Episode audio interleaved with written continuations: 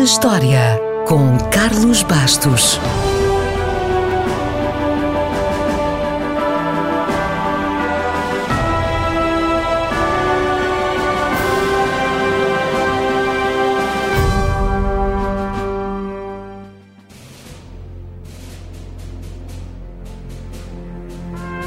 A 7 de dezembro de 1941, pouco antes das 8 da manhã, a Marinha Imperial Japonesa atacou sem aviso prévio a base de Pearl Harbor.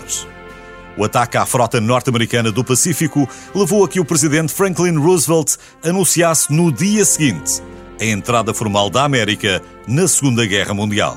Yesterday, December 7, 1941, a date which will live in infamy.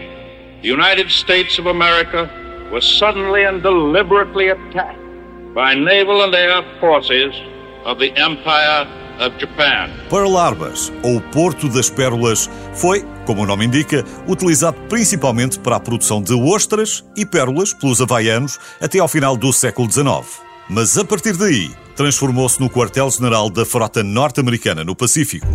A ideia do Japão era simples os japoneses pretendiam que o ataque neutralizasse a frota americana de maneira a que esta não pudesse interferir nos seus ataques contra os territórios dos aliados no Pacífico. E nada melhor do que apanhar quase todos os navios no mesmo local. No dia do ataque estavam 102 navios em Pearl Harbor, mas, curiosamente, apesar do que possa ter visto nos filmes, dos 102, 69 não sofreram danos houve 15 navios com danos menores e mais 11 que sofreram danos médios ou pesados. Dos 102, apenas 7 navios foram afundados em Pearl Harbor e desses 7, apenas 3 não foram recuperados. O Oklahoma, o Utah e o Arizona. O Arizona, infelizmente, ainda continua a largar combustível até aos nossos dias.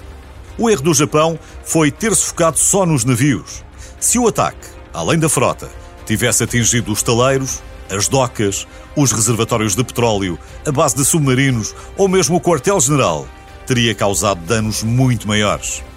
Como o plano se centrou nos navios de guerra, os porta-aviões americanos, por exemplo, não foram afetados, porque estavam no mar. Isso fez com que a América fosse capaz de se recompor rapidamente. Apesar dos americanos terem sido apanhados de surpresa neste ataque a Pearl Harbor, foi um navio americano o primeiro a disparar um tiro naquele dia, afundando um submarino anão japonês perto da entrada do porto. Portanto, tecnicamente, esse foi o primeiro tiro americano na Segunda Guerra Mundial. Pouca gente sabe, mas três meses depois, com a sua habitual teimosia, os japoneses ainda tentaram um segundo ataque com dois bombardeiros a Pearl Harbor, mas não foram bem sucedidos. O conflito entre as duas nações só terminaria com as bombas atómicas lançadas em Hiroshima e Nagasaki anos depois. Mas essa é uma história para outro dia.